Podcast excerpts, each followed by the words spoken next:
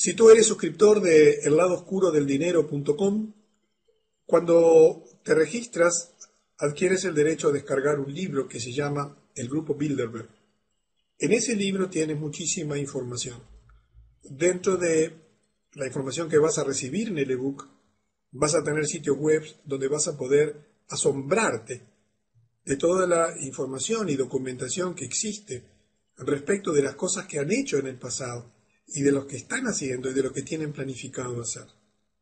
En estos días una persona me escribía molesto porque yo decía que eh, declaraba cosas que iban a ocurrir en el 2012 o de aquí al 2012. Yo prácticamente no declaro nada de lo que va a ocurrir, salvo algunas cosas muy puntuales, algunas te comenté hoy, pero porque eso es responsabilidad de cada uno de nosotros. Cada uno de nosotros eh, tiene que entender que está viviendo un tiempo especial y tiene que entender que hay que tomar acciones y decisiones hoy para que las cosas que ya están ocurriendo y que ya están afectando tu vida, cuando se desencadenen y precipiten, te encuentren en la mejor forma posible. Y vamos a dedicar la última de serie de estas conferencias a hablarte sobre algunas cosas básicas que podrías hacer desde el punto de vista material y también desde el punto de vista espiritual para enfrentar este sistema que cada vez es más opresivo, que cada vez se va tornando más como un sistema de pinzas, como te decía al principio, que va controlando todos los aspectos de la sociedad. El BIS, este Banco de International Settlements, es uno de los brazos más oscuros de la arquitectura financiera internacional elaborada en Bretton Woods. En la próxima conferencia vamos a hablar más en detalle sobre Bretton Woods. Pero allí, en esa reunión de Bretton Woods, en Estados Unidos es donde se organizó todo el sistema monetario, todo el sistema financiero. Actual, es allí donde se abandonó el patrón oro, a través de ese acuerdo que hoy el mundo está lleno de dólares que son solo papeles pintados y que no tienen absolutamente ningún valor, y está estrechamente vinculado al grupo Bilderberg. Es controlado, como te decía, por una élite interna que representa a todos los más importantes bancos centrales del mundo, observa que John Maynard Keynes, eh, John Maynard Keynes, que fue quizás el economista más influyente de todos los tiempos, quería cerrar este banco, porque él sabía, como lo sabe cualquier persona informada, que fue utilizado para lavar dinero de los nazis en la Segunda Guerra Mundial. Tú tienes que comprender que los nazis, para haber podido financiar su guerra, necesitaron dinero. Siempre te aclaro que cuando en un lugar hay guerra, ese gobierno se endeuda, tiene que tomar créditos, porque el flujo del dinero normal que viene a sus arcas vía impuestos al presupuesto eh, del balance anual que ha elaborado para este año no puede ser utilizado para financiar eh, los viajes de los soldados, el petróleo, eh, las municiones, el armamento. Por lo tanto, automáticamente piden dinero prestado. Y allí, por supuesto, aparecen siempre todos estos grupos bancarios para dar dinero, porque dan el dinero a cambio de que la devolución sea garantida con los impuestos de la gente. Por eso, en tu país, si ha participado de guerras, ha terminado endeudado y teniendo que pagar fuertes reparaciones de guerra, tanto como ganador como perdedor. A comienzos del año 2006, ahora hace unos poquitos años, el BIS, para que tengas una idea que nos está afectando hoy modernamente, ya en ese momento publicó un documento en el que pedía el fin de las monedas nacionales a favor de un modelo global de moneda única. Cuando en poco tiempo tú veas una moneda única, sabes que eso fue creado ya hace muchos años, que ya fue diseñado financieramente y que es un proceso absolutamente inevitable. En un informe publicado allí en un pedacito del Telegraph de Londres sobre las tasas de inflación del Reino Unido, se expresa que este BPI ha sugerido abandonar las muchas monedas nacionales a favor de un pequeño número de bloques monetarios formales basados en el dólar, el euro, el yen y el renminbi. No sé si sabes lo que es el renminbi, es la moneda oficial china, ¿verdad? que tiene una unidad de medida en el yuan, pero en realidad la moneda de ellos es esta que te he comentado allí. Y ya de esto se está hablando hoy en día, está inundando todos los portales ¿eh? que van preparando la nueva situación.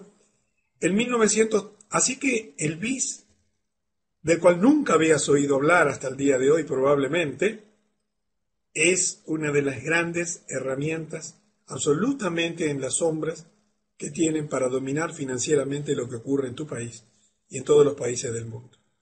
En 1933, Rothschild financia a IBM, quien comienza a proveer a Alemania de las máquinas de tarjetas perforadas necesarias para ayudar a organizar y gestionar la identificación inicial y la expulsión social de los judíos, la confiscación de sus bienes y su exterminio. Yo he evitado expresamente incluir aquí todas las cosas que explicaron el porqué, todos los acontecimientos desde el punto de vista económico que explicaron el porqué de lo que pocos años ocurriría después de la Segunda Guerra Mundial, para limitarme a los hechos exclusivamente financieros y, bueno, haciendo, como te decía al principio, una muy escueta selección de las muchas cosas que ocurrieron en estos años. Thomas Watson, que fue el fundador de IBM, aceptó en junio de 1937 una distinción que se volvería en su contra, una medalla que Adolf Hitler creó para extranjeros que demostraron ser dignos del Reich alemán. Rebosante de esvásticas y águilas, la medalla confirmaba la contribución de IBM a la automatización de la Alemania nazi. En aquel momento Alemania era el segundo cliente de la IBM, después de los Estados Unidos. Los historiadores han documentado ampliamente cómo la tarjeta perforada de IBM, precursora de las computadoras, desempeñó un papel importantísimo en áreas que iban desde la puntualidad de los trenes alemanes hasta el programa de rearme de Hitler, pasando por los datos de censos que constituían en aquel momento un elemento clave para la política racista nazi. ¿Qué quiero darte a entender? ¿Qué queremos darte a entender a través de esto? Nada pudo haberse hecho por parte de Hitler y todo el, el esquema nazi sin el apoyo de las grandes corporaciones internacionales, sin el financiamiento de los grandes bancos internacionales para todo su proyecto de hegemonía mundial, porque ningún país puede hacerlo modernamente. En 1933, también en ese mismo año y bajo el gobierno de Roosevelt, se firma la Orden Ejecutiva 6102, Tú sabes que en Estados Unidos las leyes eh, tienen una expresión numérica junto con unas letras y se exigía, que exigía a los estados, a los ciudadanos de los Estados Unidos, a entregar a más tardar el primero de mayo de 1933 todo el oro en su poder. Te aclaro que Estados Unidos no estaba en guerra, ni había ninguna situación de emergencia. Sin embargo, salvo una pequeña cantidad de monedas de oro. Deberían entregarse todos los lingotes de oro y certificados de oro de su propiedad a la Reserva Federal, al cambio de 20 dólares con 67 por onza Troy. Imagínate que en tu país, hoy, el gobierno firma una orden ejecutiva y mañana lunes te enteras de que tú y tu familia tienen que entregar todo el oro que dispongan, salvo una muy pequeña cantidad, a no el gobierno de tu país, porque tú sabes que la Reserva Federal no es parte del gobierno de los Estados Unidos. La Reserva Federal es quien gobierna, pero es una entidad privada. Esa entidad privada recibió una inmensa cantidad de oro.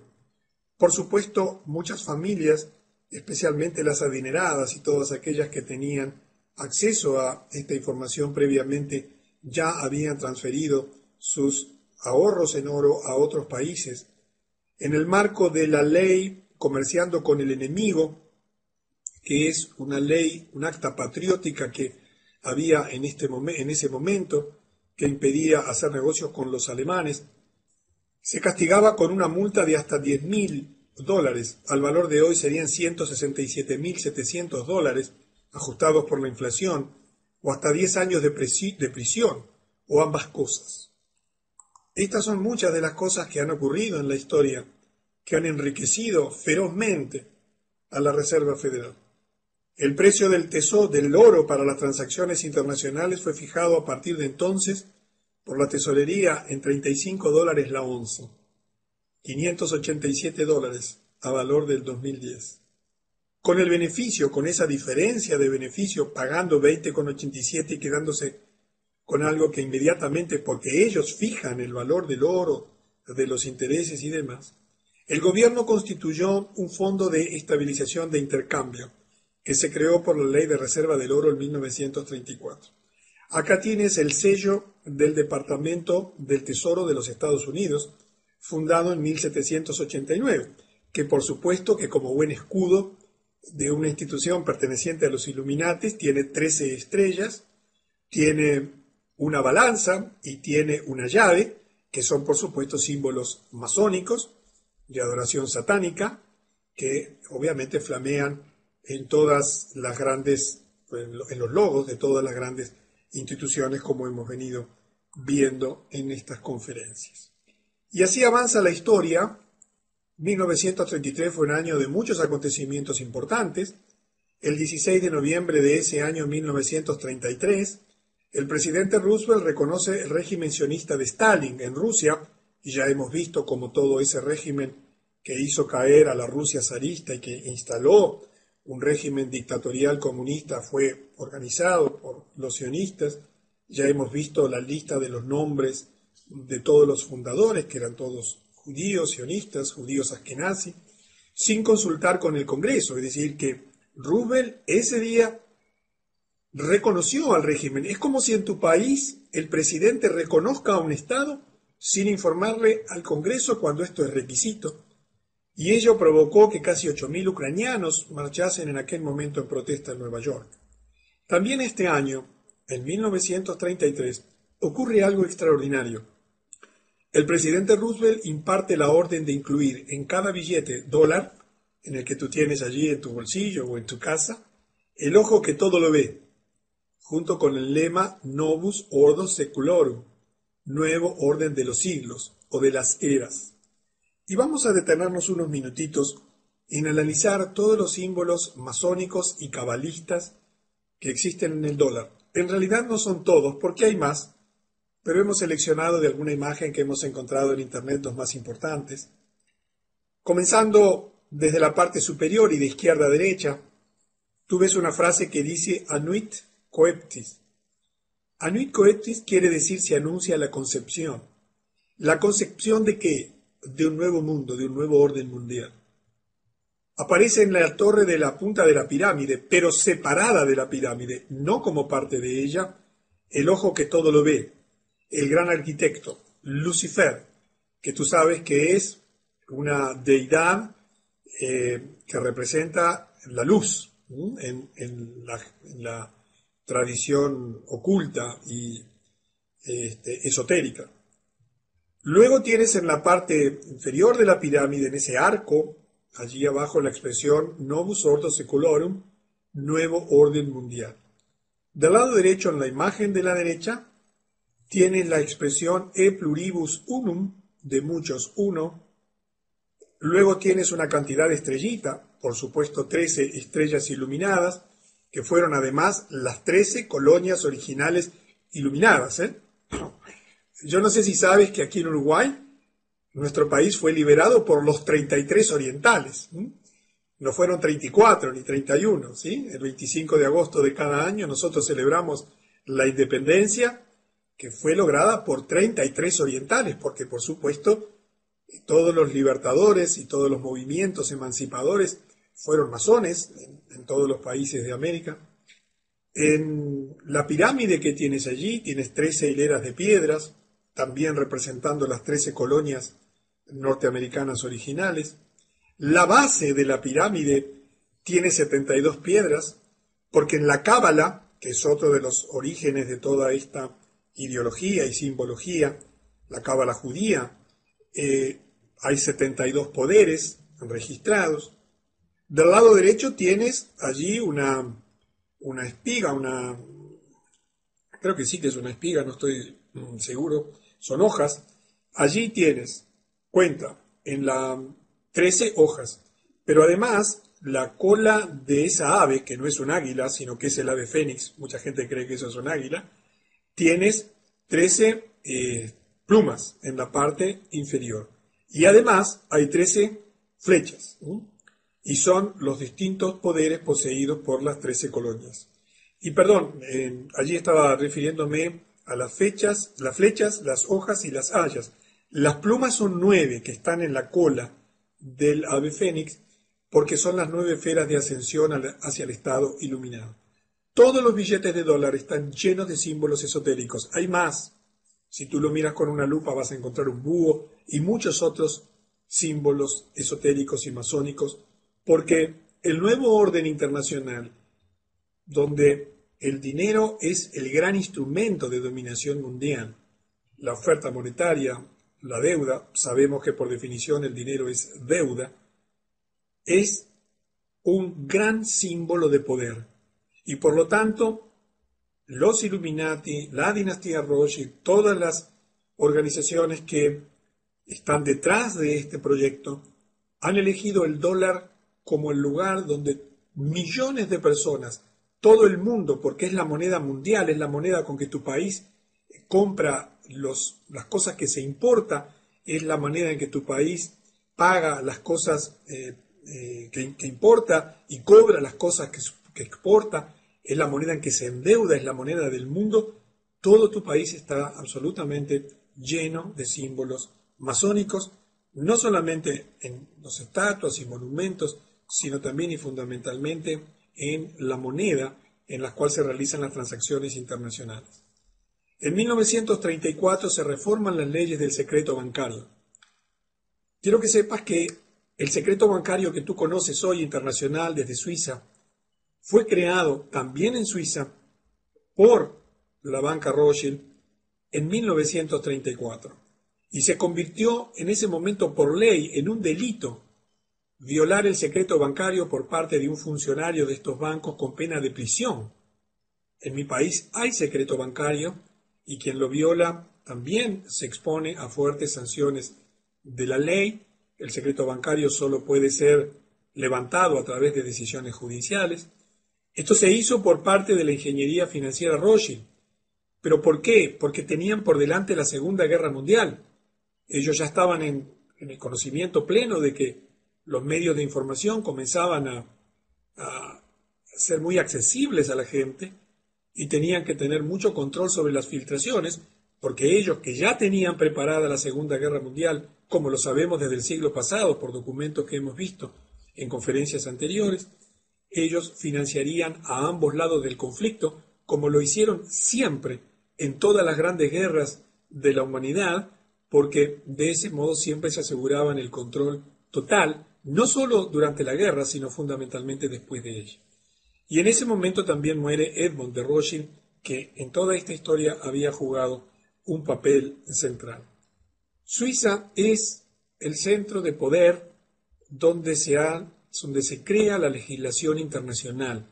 Allí tienen su centro de poder todos los grandes bancos internacionales, las Naciones Unidas, en fin, todos los grandes centros de poder mundial nacen legalmente en Suiza porque es el lugar que ellos eligieron desde siempre, lo han mantenido como país neutral, no es casualidad, lo han mantenido como país neutral porque tenían que separarlo siempre de la guerra, los ejércitos en pugna no podían atacar este país o, intentar dominar este país, tenían que respetar su neutralidad, debido a que si no les eran quitado la financiación.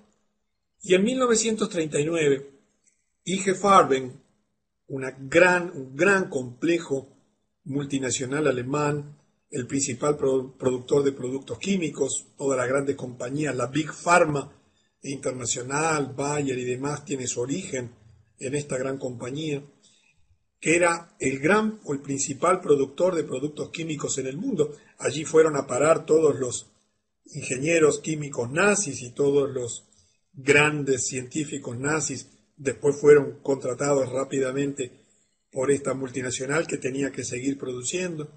Era también el primer productor alemán de acero, que aumentó dramáticamente su producción. Ese aumento de la producción se utilizó casi exclusivamente para armar a Alemania en la Segunda Guerra Mundial. Por supuesto, una empresa controlada por los Rothschild, que pasaría a utilizar judíos y otros pueblos desplazados como esclavos en los campos de concentración. Y esta empresa esta fábrica, por ejemplo, fue la que creó el gran, el, letal gas Ciclón B, que se dice que fue utilizado en las cámaras de gas. El primero de septiembre, la Segunda Guerra Mundial comenzó con la invasión alemana a Polonia. No es de interés para este ciclo eh, definir las causas de la guerra, sobre eso hay muchísima discusión historiadores, sino simplemente tratar de hilar una cantidad de acontecimientos y centrarnos fundamentalmente en el uso de las finanzas como medio de gobernación mundial. Acá quiero aportarte un dato histórico muy interesante. Yo te decía en la invitación para la conferencia, si sabes quién se sospecha que fue el abuelo de Hitler, un abuelo desconocido. Y te voy a contar una historia absolutamente documentada. En 1940, un señor Keller, en su libro Dentro de la Gestapo, indica lo siguiente de María Ana, bueno, tiene un apellido allí alemán, disculpen mi pronunciación, Gruber, la abuela de Adolf Hitler. Esta era una joven llegada a Viena que se convirtió en empleada doméstica de los Rothschild, de la mansión Rothschild, para servir en su mansión. Los historiadores dicen que el abuelo desconocido de Hitler debe probablemente buscarse en esa magnífica casa. Esto es respaldado por más historiadores aquí, por ejemplo Walter Langer en su libro La mente de Hitler. Dice que el padre de Adolf, que se llamaba Alois Hitler, era el hijo ilegítimo de María Ana y que ella vivía en Viena y que al tiempo de la concepción trabajaba como sirvienta en la casa del barón Rothschild, tan pronto como la familia descubrió su embarazo, fue enviada de vuelta a su casa donde el padre de Hitler nació. Ahora, hay mucha especulación respecto de quién fue el abuelo. Y como muchos historiadores opinan, y esto es un hecho controversial, no confirmado, quizás habría sido el mismísimo barón Rothschild, pero esto de ninguna manera es un hecho objetivo y, plenamente documentado. En un análisis superficial puede parecer poco probable que Hitler fuese un Rothschild, pero, de nuevo, cuando se descubren los beneficios que los Rothschild obtuvieron de esta guerra, eh, las conexiones financieras y políticas, es posible imaginar perfectamente una conexión Rothschild y que no parezca tan descabellado como podría parecer en un primer momento, nada menos que con toda la maquinaria nazi de la Segunda Guerra Mundial.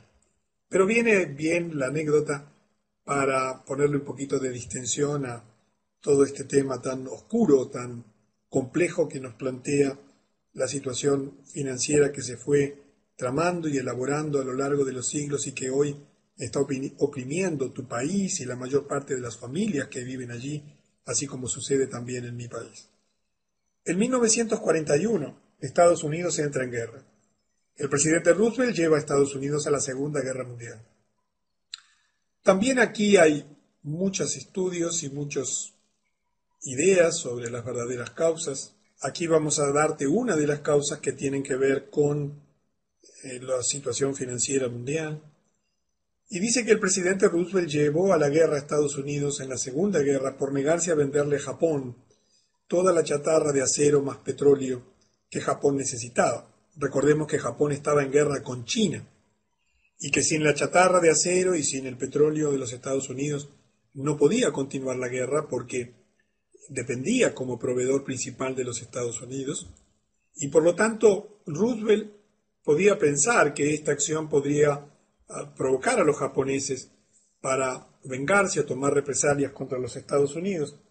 Y bueno, cosa que aparentemente después ocurrió, digo aparentemente en el sentido de como causa posible, del ataque de los japoneses a Pearl Harbor, porque también sobre este tema hay muchísima información y desinformación respecto de quién verdaderamente financió y generó el ataque eh, a la flota de los Estados Unidos en Pearl Harbor, por qué estaba allí toda concentrada ese día. En fin, hay, una, hay mucha historia y mucha madeja para desenredar sobre este tema que fue principal en la historia moderna, porque generó nada menos que la integración de los Estados Unidos a la Segunda Guerra Mundial y un cambio o un giro en los acontecimientos. En 1942, Prescott Bush, padre de los futuros presidentes de Estados Unidos, George y George W. Eh, Bush, le fue incautada su compañía en el marco de esa ley que yo te decía, denominada Comerciando con el Enemigo, que prohibía el financiar o negociar con empresas alemanas. Él estaba financiando a Hitler desde América, mientras que los soldados americanos estaban siendo asesinados por los soldados alemanes. Por otra parte, también en ese entonces los judíos eran masacrados por los mismos soldados alemanes, y sin embargo es interesante puntualizar que la ADL, ¿recuerdas la ADL? La Liga de Antidifamación es una de las organizaciones de control mundial más importantes que existen, nunca criticó a los Bush por ellos. Te voy a poner aquí un enlace de estos días. Yo no sé si sabes que eh, Argentina, Brasil y Uruguay tenemos el privilegio, entre comillas, de Latinoamérica ser los tres primeros países que hemos reconocido oficialmente a Palestina como un Estado independiente. Por supuesto que eso va a tener consecuencias para nosotros. Y por supuesto que ese tipo de cosas no se hacen sin la solicitud y la aprobación de los centros de poder, ¿verdad? A mí me ha sorprendido muchísimo lo que ha hecho Uruguay, lo que hizo Argentina y, el proceso que ha comenzado Brasil, pero te voy a poner allí un enlace, después lo puedes leer y escuchar. Inmediatamente la Liga Antidefamación ha salido a decir que esto, entre otras cosas, va a tener consecuencias en el ámbito bilateral.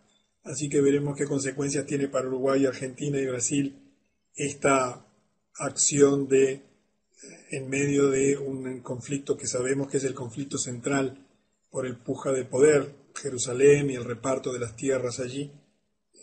Bueno, que hayamos tomado partido oficialmente por reconocer un Estado que Israel niega hasta el hartazgo como es el Estado palestino. Pero te comento esto para que veas cómo la ADL inmediatamente reacciona en tu país, en el mío y en todas partes del mundo, pero principalmente en los Estados Unidos apenas hay algún atisbo de acciones o comentarios o conductas en contra, aunque sean la menor de las críticas, a eh, las organizaciones sionistas y eso hace que sorprenda que no hayan criticado a Bush por su inconducta. El Sendero de los Guerreros Luminosos. 21 conferencias para estudiar con cuaderno y lápiz. El Sendero de los Guerreros Luminosos. Un resumen de los principales libros que hablan del tema y con comentarios y ejemplos adecuados para aprender. El Sendero de los Guerreros Luminosos. Son 21 discos 21 archivos enviados a tu correo.